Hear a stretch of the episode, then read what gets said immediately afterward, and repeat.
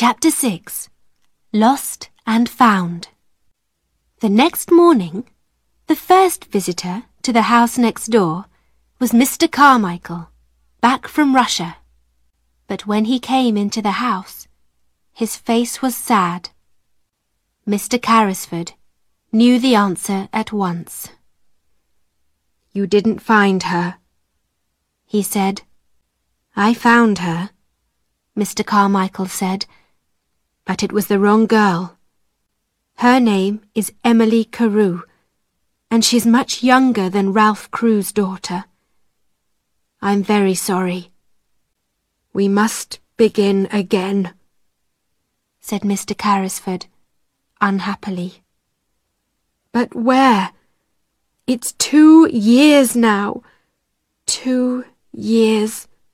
Well, she isn't at a school in Paris. We know that. Mr. Carmichael said. Let's look at the schools in England now. Yes, said Mr. Carrisford. Yes, we can begin in London. There's a school next door, Carmichael. Perhaps it was the magic again. But at that moment, Ram Dass came quietly into the room. The little servant girl from the attic is here, he said to Mr. Carrisford. With the monkey. He ran away again last night to her room. Would you like to see her? Yes, said Mr. Carrisford. Yes, I would. Bring her in.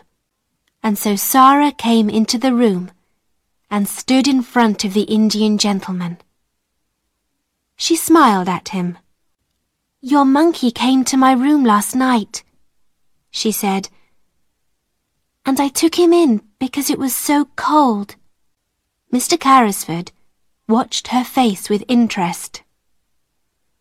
That was kind of you, he said.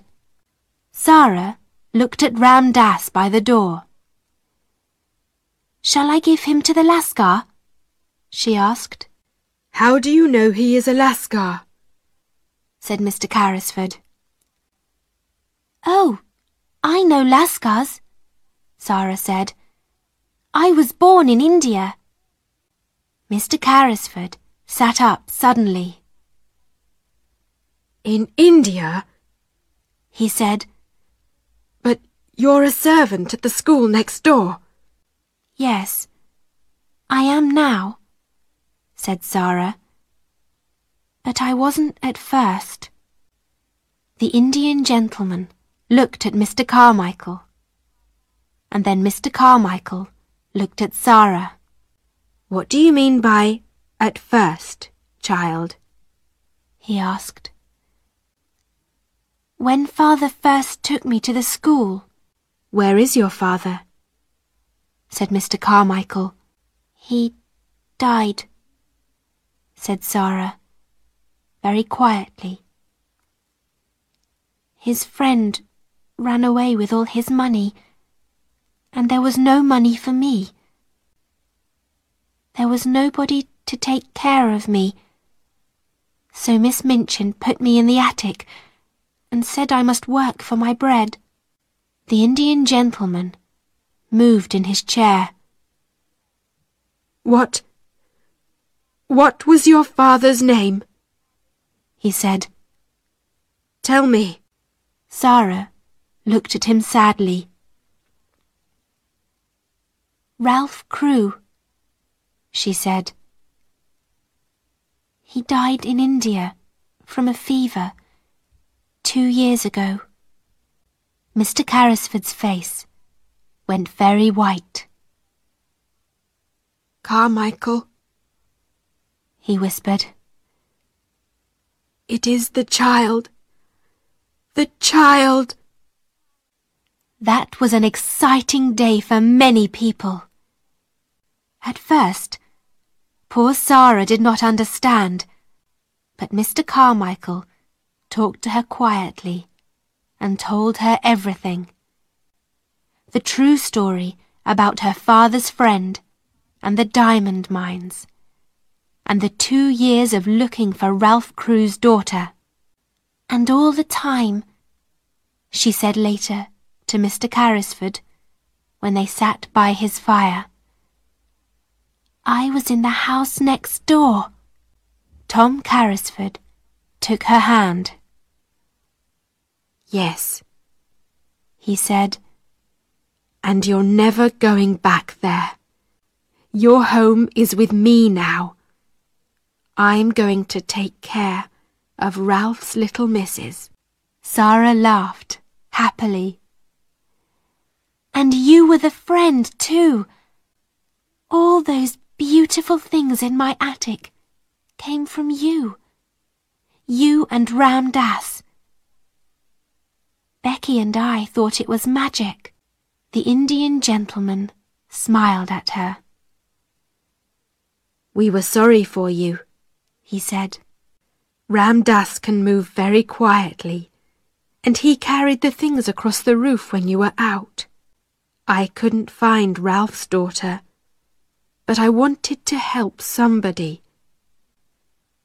And then Ram Dass told me about this sad, lonely little servant girl in the attic next door. And so the story ended happily for everybody but not for Miss Minchin. Sara was very rich now, and Miss Minchin wanted her to come back to the school. She came to see Mr. Carrisford, but he said some very angry things to her, and she went away with a red face. Becky came to live in Mr. Carrisford's house too. She was Sara's servant, and she was very happy. She had a warm room nice dresses, and good things to eat every day. And she loved Sara very much. Ermengarde often came to visit Sara, and Sara helped her with her school lessons again. Ermengarde was not clever, but she was a true friend.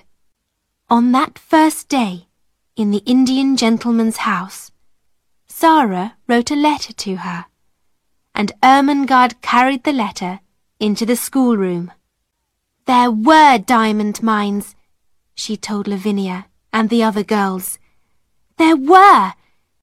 There were millions and millions of diamonds in the mines, and half of them are Sara's. And they were her diamonds all the time when she was cold and hungry in the attic. And she was a princess then and she's a princess now.